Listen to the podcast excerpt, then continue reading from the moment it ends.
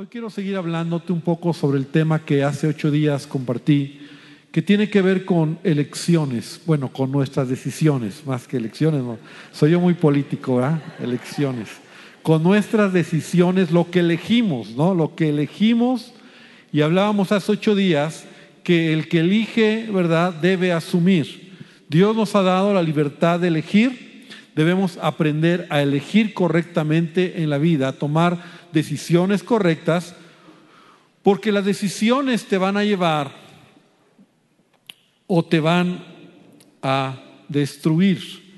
Acabamos leyendo la escritura que dice en Efesios 5:15, mirad pues con diligencia como andéis, no como necios, sino como sabios. Entonces, la palabra me enseña que yo debo de pedirle a Dios que me ayude, que a tener sabiduría para andar en la vida, para andar en la tierra, para estos años de vida que Dios me da y en cada decisión que tome pueda ser una persona que decida correctamente. Pedirle a Dios sabiduría. Entonces es importante analizar cómo decidimos, cómo elegimos, ¿verdad? Cómo tomamos nuestras decisiones. De eso quiero hablarte hoy, porque las decisiones que tomamos, son el medio para avanzar en nuestra vida y alcanzar nuestras metas. Y como te decía, una decisión es tan importante que puede llevarnos a grandes alturas en un momento o, caminar por grandes valles de oscuridad. Es importante entender esta verdad. Debemos de tomar decisiones correctas. Nunca decidas emocionalmente. Nunca decidas por las circunstancias. Nunca decidas por lo que tus sentimientos dictan. Tenemos que decidir, lo vamos a ver nuevamente o vamos a hablar un poco de ello, en base a los principios de la palabra del Señor. Entonces, mis decisiones, este es un punto importante, revelan lo que soy. ¿Alguna ocasión te he dicho, ¿quieres conocer el corazón de alguien? escúchalo hablar. Pues ahora yo te digo también, ¿quieres conocer a esa persona, su madurez espiritual, los valores que tiene, el crecimiento espiritual que tiene? Ve las decisiones que toma.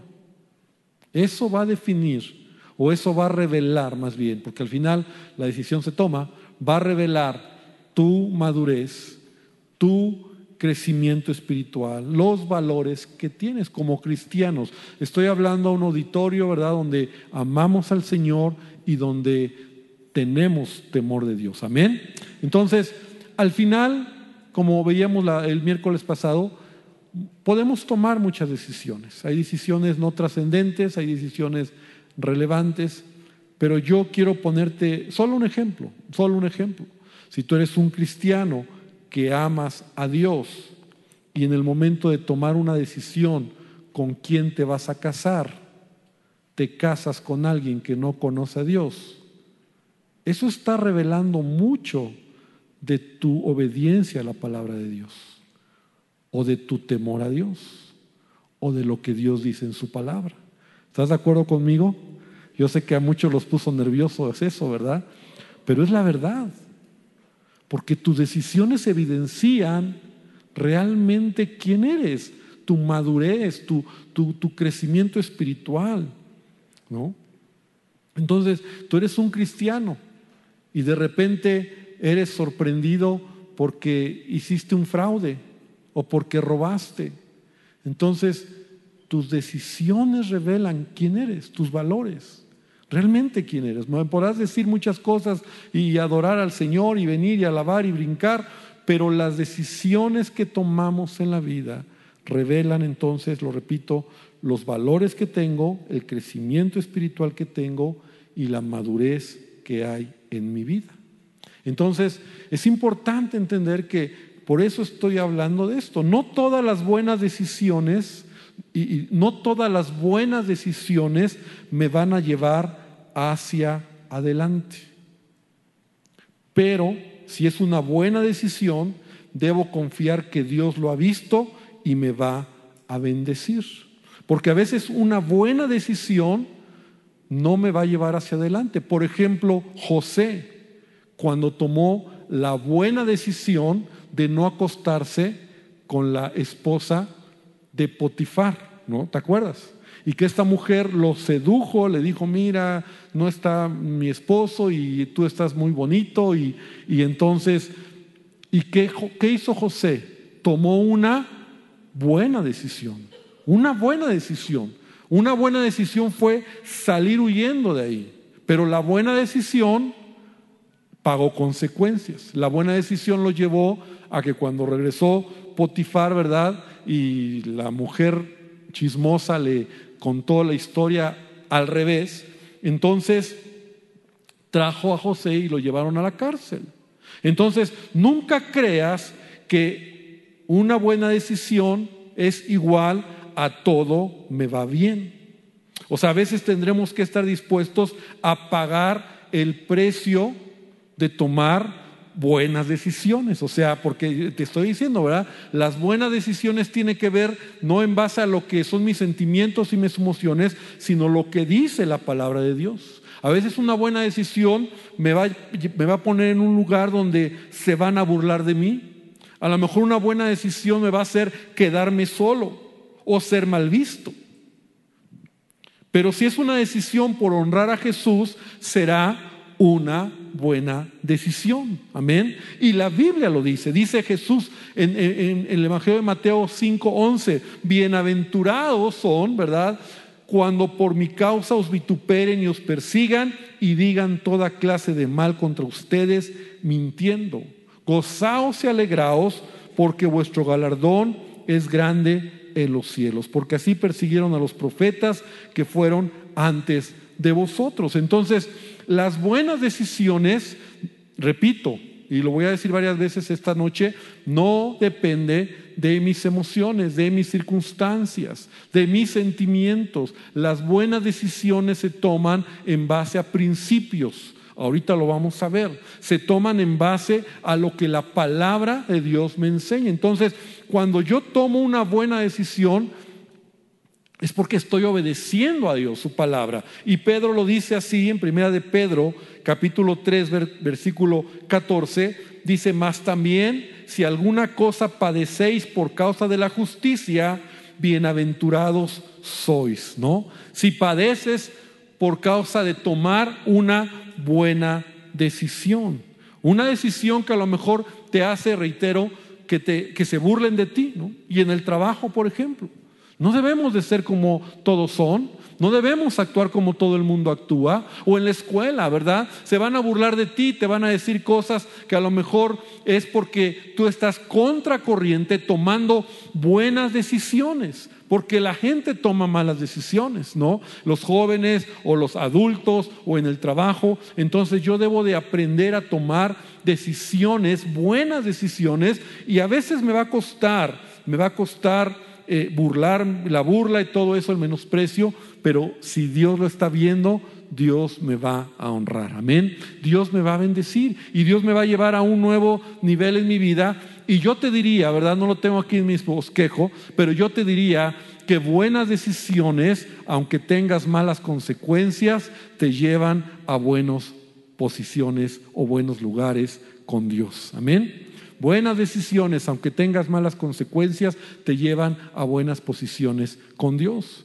Pero no, no, podemos decidir nosotros solo por las circunstancias. En la Biblia hay una historia de un joven que todos lo conocemos, no lo vamos a leer, pero solo lo quiero mencionar, que aunque parecía bueno en el momento de decidir, porque este joven tomó una decisión, lo que realmente mostró es lo que había en su corazón. Me refiero al joven rico. ¿Te acuerdas de este joven que se acercó a Jesús y entonces le dice, Maestro bueno, ¿qué necesito para heredar la vida eterna? Este joven parecía un buen muchacho, un muchacho educado, un muchacho que incluso Jesús le dice, bueno, pues tú sabes los mandamientos, todos los mandamientos los he guardado desde mi juventud. Entonces parecía un buen joven, un joven que amaba a Dios, un joven que todo lo tenía.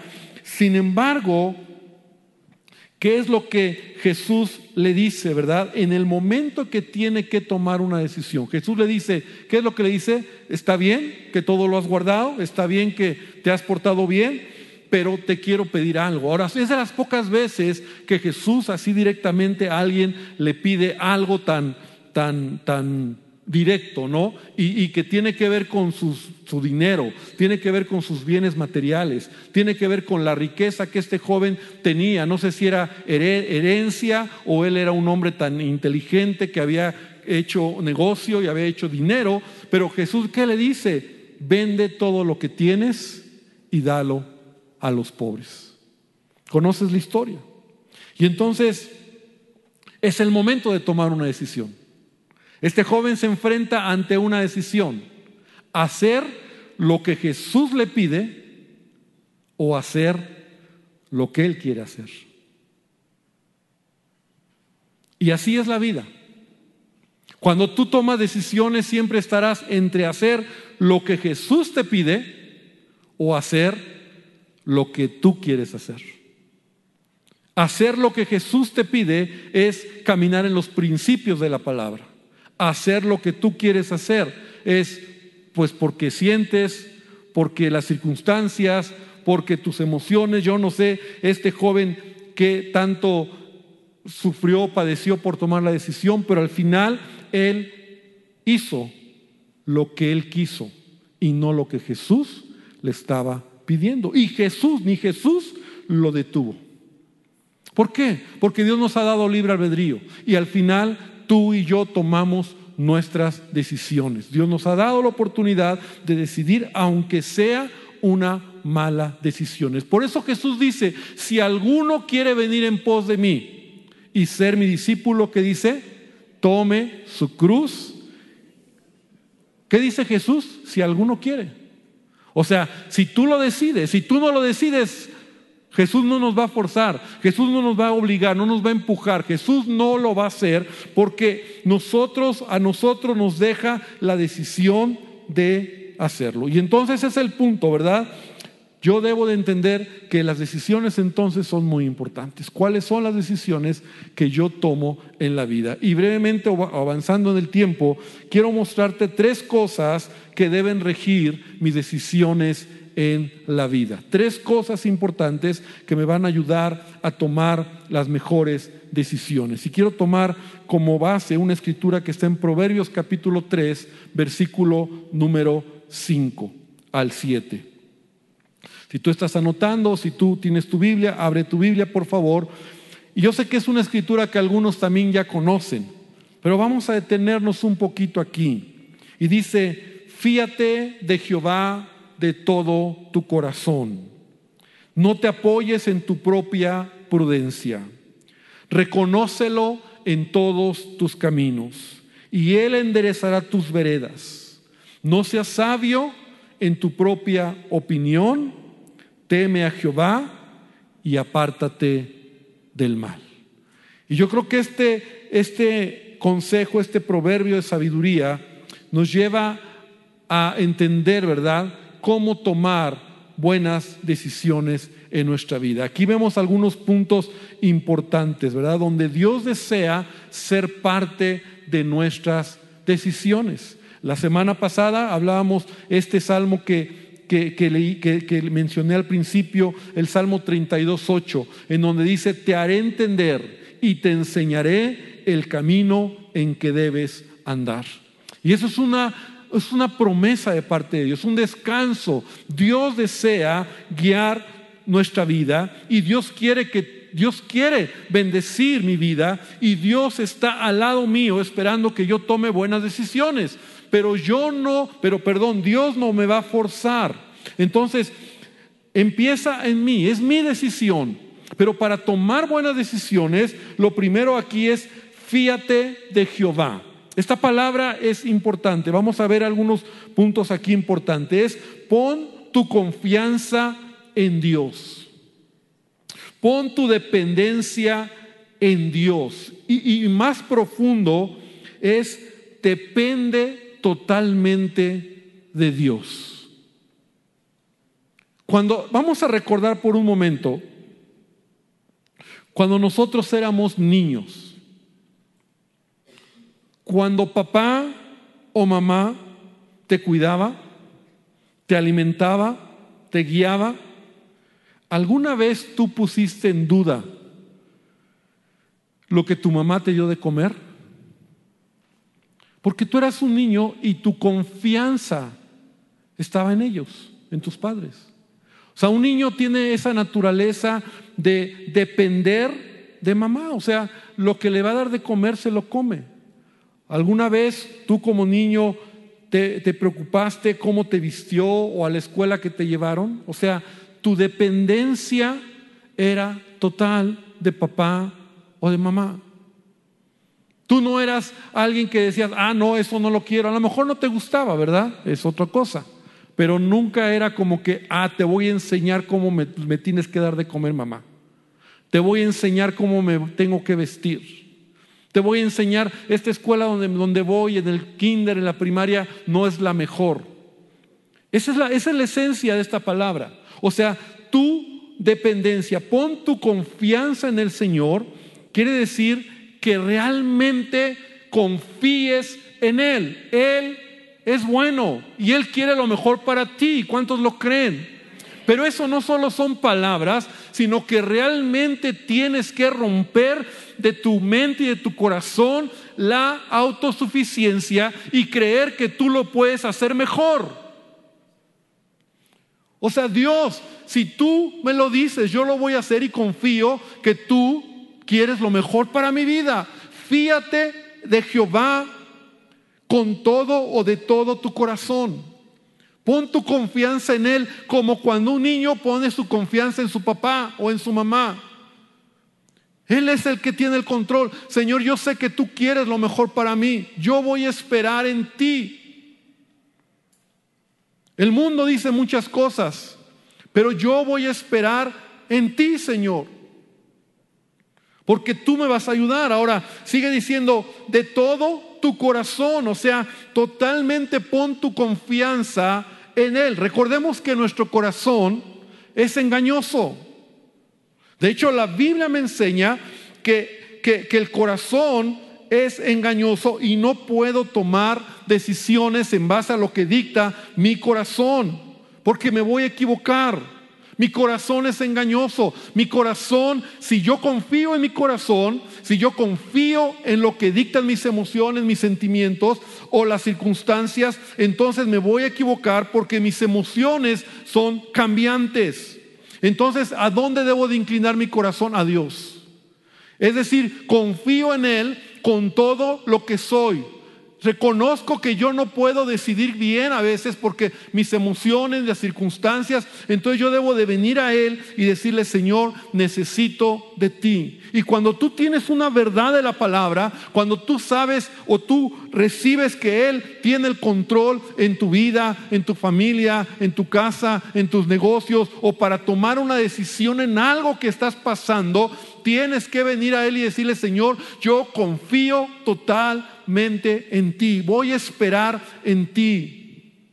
Si Dios dice en su palabra, perdona, por ejemplo, perdona al que te hace daño, ¿por qué nosotros creemos que es mejor no perdonar que confiar en Él? Y si Dios me dice que perdone, entonces ¿qué debo de hacer? Perdonar. Eso es ser obediente y confiar en Él porque Él es mi Padre. Y Él me dice, ama. Y porque yo estoy luchando con esa, con esa verdad, con ese, con ese principio en su palabra. Ah, no, pero es que, es que, es que me dañó, es que me lastimó, es que, es que tú, tú no sabes. O sea, la Biblia es simple cuando tú la entiendes con un corazón genuino.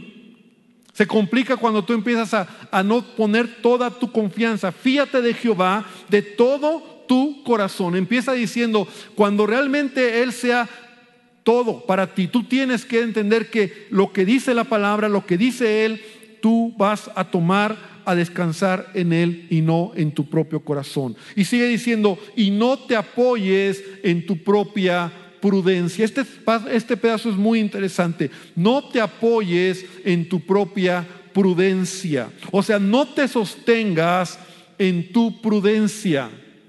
No creas, y mira qué interesante, no dice que no te apoyes en tus decisiones locas, ¿no? O en tus decisiones eh, emocionales, o en tus decisiones este, circunstanciales. Aún dice, no te apoyes en tu propia prudencia. Esa palabra prudencia habla de tus capacidades naturales, tu razonamiento, tu inteligencia, tu sabiduría, o sea, aún todo lo que tú puedes tener para tomar una decisión, dice, ven a Él y deja que Él te ayude a tomar la mejor decisión. Inclina tu corazón a Él. No en lo que tú dices, porque en tu prudencia tú vas a decidir mal, como el joven rico. El joven rico decidió en qué? En su prudencia. Decidió en lo que él evaluó y dijo, no, no, no, no. O sea, no, no es lo que Jesús dice, es lo que yo quiero. ¿Por qué? Porque él era un joven a lo mejor que proyectaba, planeaba, inteligente, rico, y entonces en su prudencia, él dijo, no va a ser así, yo lo voy a hacer de esta manera, yo lo voy a convertir yo la voy a convertir, yo creo que yo lo voy a hacer. Es más, si yo llego ahí, ellos saben que soy cristiano y, me van a respetar. Eh, no te apoyes en tu prudencia. No creas que puedes estar con pecadores y no, vas no va a pasarte nada. No te apoyes en tu prudencia. No te acerques al sexo opuesto creyendo que no vas a ser tentado. O sea, no te apoyes en lo que tú crees, en tu sabiduría humana. Obedece la palabra de Dios. Y la palabra de Dios te dice, huye de la tentación, huye del pecado sexual, huye de cosas porque puedes caer. Entonces no me apoyo en mi prudencia, sino me apoyo o tomo decisiones en base a lo que la palabra me enseña. Porque aún el que, el que piensa en su propio inteligencia, razonamiento, y el razonamiento es bien, bien interesante en nosotros, ¿verdad? Porque entonces empezamos a, hacer ecuaciones en la mente, justificamos y decimos, bueno, pero pues si todos lo hacen, bueno, yo conocí a alguien que lo hizo y, a mí no me va a pasar nada, y, y entonces tú tomas decisiones equivocadas en tu vida. No te apoyes en tu prudencia, no tiene que ser en tu capacidad humana sino que tienes que fiarte de Él, poner toda tu confianza en Él y si Dios lo dice, Dios lo va a hacer. Es esa fe simple, es esa fe de niño, pues es esa fe en donde, Señor, yo lo creo, Señor, yo lo perdono, Señor, yo sano mi corazón, Señor, no me voy a atorar, no voy a amargarme, Señor, sigo adelante porque si tu palabra lo dice, yo lo creo y prefiero hacer y obedecer lo que tú me enseñas y no lo voy a hacer a mi manera. Entonces dice, fíate de Jehová de todo tu corazón, no te apoyes en tu propia prudencia y reconócelo en todos Repite conmigo todos.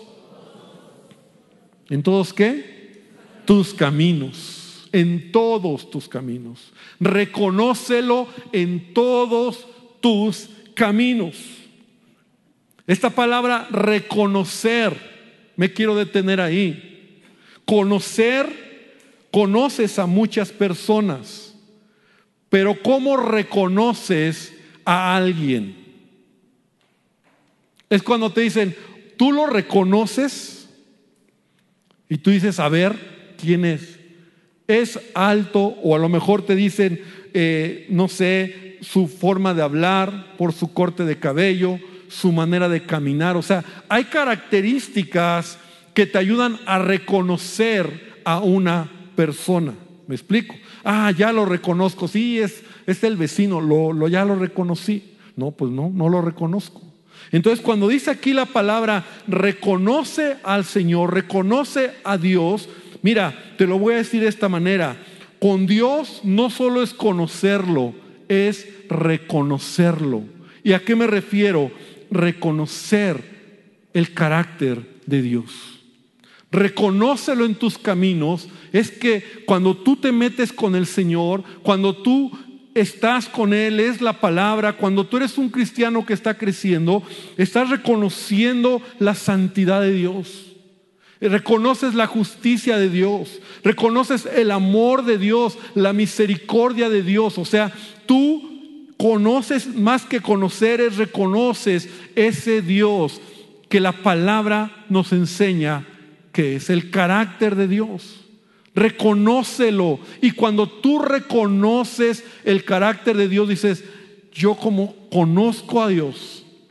Es como reconoces a, esta persona, sí, sí la reconozco. ¿Por qué la reconoces? Bueno, pues porque sé cómo habla, sé cómo es, a veces hasta el carácter de alguien. Dice, ah, sí, yo, lo, yo sé quién es, porque sí, así es él, así es él. Es divertido, es, es quejumbroso. Así en ese nivel tenemos que conocer a Dios. Cuando un cristiano genuinamente conoce a Dios, conoce su perdón, conoce su provisión, conoce su misericordia, conoce su santidad, conoce su justicia y en base a eso tu vida es diferente. Pero si tú no conoces tanto de Dios, solo Dios es amor, pero haces de tu vida lo que quieres, entonces tú no lo estás reconociendo. Reconócelo también nos habla de que en todo lo que haces, en toda decisión, tienes que venir a Él y reconocer que necesitas de Él. No puede ser solo en lo que me conviene. No solo es una decisión cuando estoy en crisis, cuando tengo problemas, sino en todo momento. Cuando tú reconoces rasgos de Dios, no por lo que la Biblia solamente dice, sino porque sabes que Dios es fuego consumidor, porque Dios es santo, porque Dios es amor, caminas con temor, porque no lo quieres ofender. Tus decisiones son decisiones basadas en el conocimiento y reconocimiento del Dios en el que has creído. Ese Dios que te hace tomar una decisión, no, me hago un lado, porque yo sé en quién he creído. O sea, no tienen que decirme, yo ni siquiera necesito que me vean, yo me quito de ahí porque ese es un ambiente nocivo para mí, porque yo reconozco a Dios. Hace rato teníamos un ambiente bonito de la presencia de Dios. Cuando tú reconoces la presencia de Dios, tú no, cuando, cuando identificas ambientes mundanos, feos, tú dices, no, yo no voy a estar ahí. No, no. ¿Por qué? Porque yo lo reconozco en todos mis caminos. Realmente no se trata solo de decir vengo a la iglesia, es reconocer y cómo conozco el carácter de Dios, cómo conozco a Dios, simplemente es, y volvemos a lo que muchas veces tenemos que decirte, amada iglesia, tenemos que hacer todos es estudiando y meditando la palabra de Dios. Si no conocemos la palabra de Dios, no conocemos al Dios de la palabra. La palabra de Dios es lo que nos va a, enseñar porque a veces, y a veces yo me preguntaba, y pastor, ¿cómo debo de tomar decisiones? ¿Será que Dios va a bajar para decirme con quién me tengo que casar? ¿Cuál es la mejor decisión? Cuando tú estás con Él, cuando tú le buscas, cuando tú te descansas en Él, cuando tú lees la palabra, reconoces el carácter de Dios, cuando te das cuenta estás caminando en la voluntad de Dios en tu vida. Porque hay filtros en tu mente, hay filtros en tu corazón, hay filtros en tu espíritu que simplemente te ayudan a no tomar decisiones equivocadas. ¿Sabes por qué? Porque has meditado en la palabra de Dios. Meditarás en ella de día y de noche. Cuando tú lees la Biblia. Por eso dice 2 Timoteo 3:15, toda escritura es inspirada por Dios y es útil para qué? Para enseñar, para redarguir, para corregir y para instruir, instruir en justicia. ¿Para qué? Para que todo hombre, para que a fin de que el hombre de Dios sea maduro, perfecto, enteramente preparado para toda buena obra. La palabra de Dios se convierte en mi manual. La palabra de Dios se convierte en, aquello que debe de ser guardado en mi corazón, ¿verdad? Como cuando tú tienes un mueble que vas a arreglar o a, armar, necesitas el manual, porque si no te van a sobrar tornillos, te van a sobrar maderas o te van a faltar tornillos, ¿verdad? Entonces, ¿qué necesitas? El manual. Así es la vida cristiana. Necesitamos la palabra de Dios. Reconócelo en todos tus caminos. Reconoce y reconoce el carácter de Dios. No tiene que decirte el, líder, el pastor, el hermano, que a veces incluso en dónde caminas, lo que haces, cómo decides, si te vas a, a juntar con tales personas, si te vas a echar una chela o no te la vas a echar. O sea, reconoce a Dios y Dios mismo, la santidad de Dios, el amor de Dios te va a dictar lo que tienes que hacer bien y lo que no tienes que hacer, sal de ahí. Pero tienes que vivir una vida espiritual, tienes que leer la palabra de Dios. Necesitas de Él, dice Santiago, si alguno de ustedes tiene falta de sabiduría, pídala a Dios y el cual les da a todos abundantemente y sin reproche. Te voy a leer algo que me gustó en un comentario que estaba leyendo, comentario bíblico. Sabiduría es la habilidad de ordenar los principios y mandatos de Dios para aplicarlos con inteligencia espiritual en mi vida, definitivamente me guiará en la toma de decisiones. Me encantó esta manera. Esa es la sabiduría. No, o sea, sabiduría, porque Señor, dame, ¿qué sabiduría? O sea, no es, no es mucho conocimiento, ¿no? No, no es saber mucho. Sabiduría es la habilidad de ordenar los principios y los mandatos de Dios para aplicarlos con inteligencia espiritual en mi vida. Eso es sabiduría. Por eso cuando le digo a Dios, dame sabiduría, no le estoy diciendo, quiero saber más, o le estoy diciendo qué, le estoy diciendo, Señor, que lo que sé. Ahora, si no sabes mucho de la palabra, ¿de dónde va a tomar el Espíritu? Porque la palabra es lo que va a producir en ti esa, el, reconocer al Señor, el leer la palabra, va a traer a ti en la buena toma de decisiones. Entonces tenemos pedirle a Dios la sabiduría. Pero también la Biblia nos dice en Juan 14, 26, Jesús dijo, el consolador, el Espíritu Santo a quien el Padre enviará en mi nombre, Él les enseñará todas las cosas y les recordará todo lo que yo les he dicho. Entonces, tenemos también al Espíritu Santo, que Él es nuestro el que está al lado de nosotros, ¿no? Esta palabra, el consolador, el que estará al lado de nosotros, que estará en nosotros, que nos va a guiar, que nos va a enseñar el camino y nos va a recordar. ¿Qué te va a recordar? La palabra de Dios. Si no leemos la palabra de Dios, entonces nuestra vida va a ir, va a ir de mal en peor. Hace tiempo oí el testimonio de una persona que servía al Señor, que, que, predicaba, que, era, era activo en su vida espiritual. Era una persona que amaba al Señor, pero se alejó del Señor. Se alejó del Señor y por lo tanto dejó su vida espiritual de leer la palabra, de y sabe lo que eh, me decía, porque, porque eh, me lo platicó a mí, ¿verdad? Me decía, ¿sabes? Una de las primeras cosas que empecé a experimentar al alejarme de Dios fue empezar a olvidarme de la palabra de Dios. Descubrí que los versículos que me sabía se me estaban olvidando. Que cuando quería memorizar, recordar, perdón, un versículo, porque esta persona predicaba, hablaba y fluía la palabra.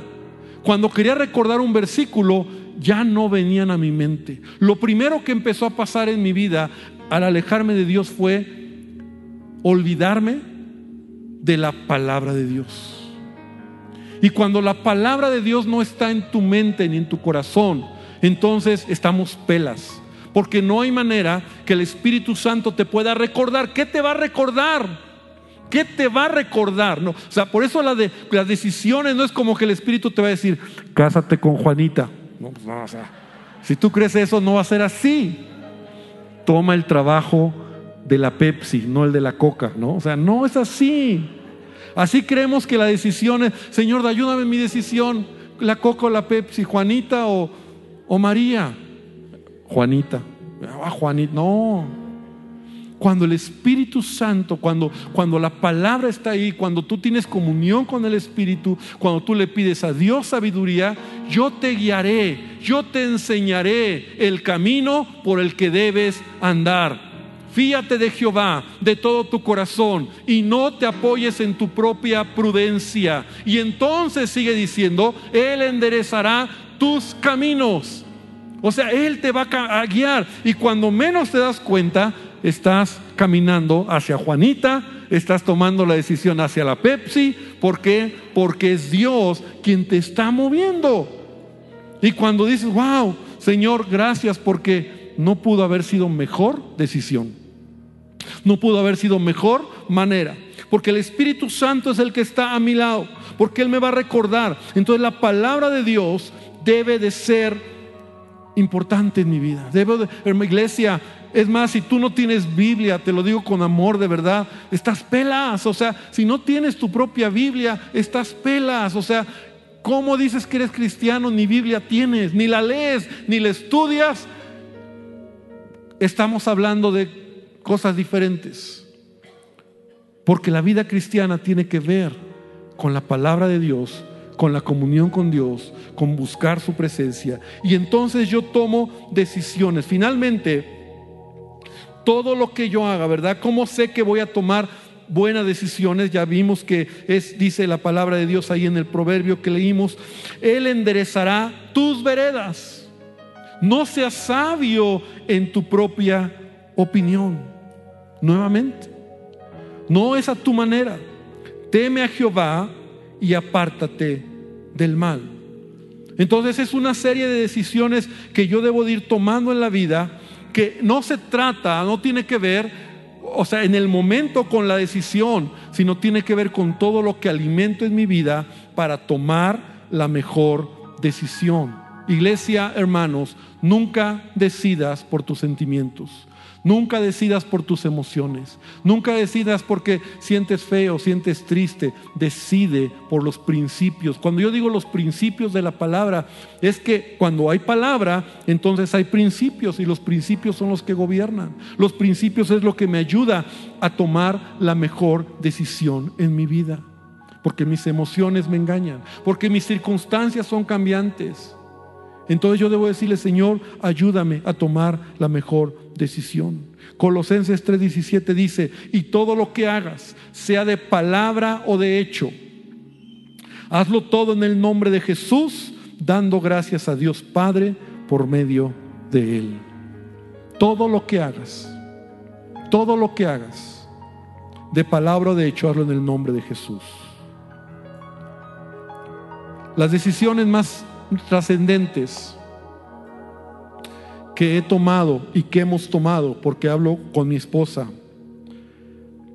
así, trascendentes, son pocas. Pero sabes, como toda decisión, es un volado. Porque a veces dices, tengo que tomar una decisión.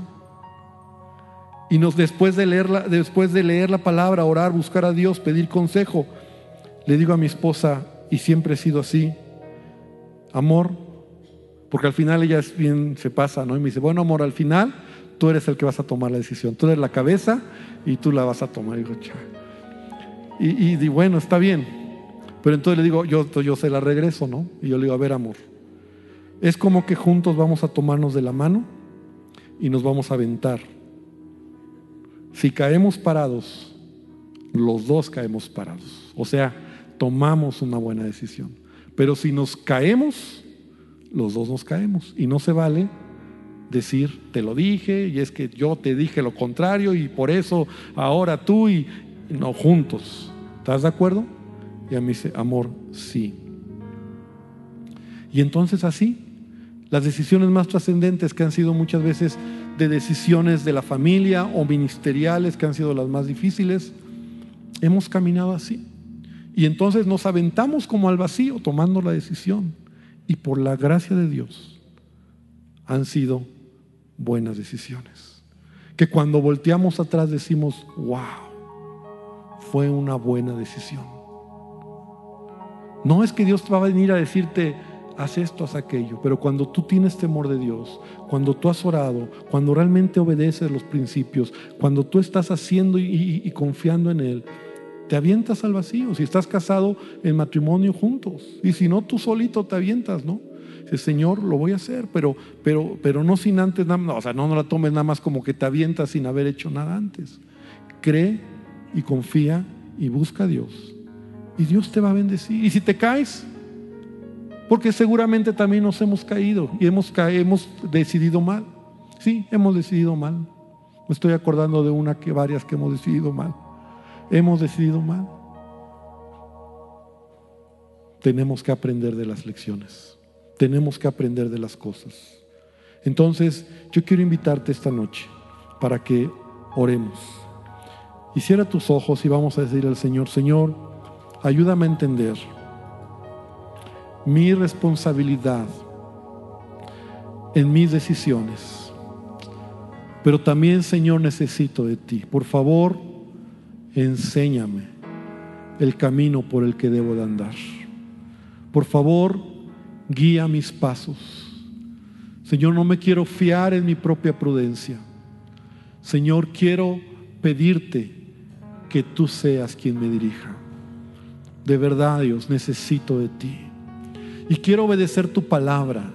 Y no quiero decidir por las emociones, ni por los sentimientos, ni porque ni por las lágrimas, sino decido por los principios que tu palabra me rigen en la vida, Señor. Los principios de tu palabra que los voy los voy amando y los voy valorando en la medida en que leo tu palabra, en la medida en que tú te revelas a mi corazón, en la medida en que conozco y reconozco a ese Dios santo, a ese Dios bueno, a ese Dios también misericordioso, ese Dios perdonador y generoso, ese Dios que, que impacta mi vida para entender cómo eres. Y Señor, no, no decir como, como Job, de oídas te había oído, sino que realmente te conozco y te reconozco en mis caminos. Y por eso decido muchas veces, aunque no quiero, perdonar, aunque no me gusta, amar, aunque me es difícil, Señor, dar la otra mejilla, Señor,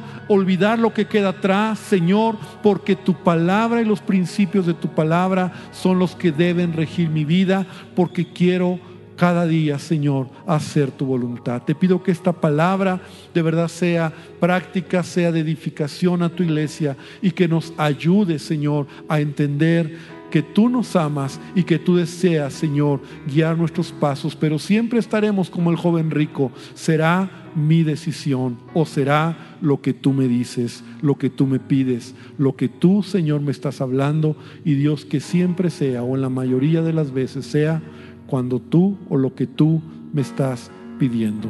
Bendice a tu iglesia en el nombre de Jesús. Amén y amén. Gloria a Dios. Que el Señor les bendiga, hermanos.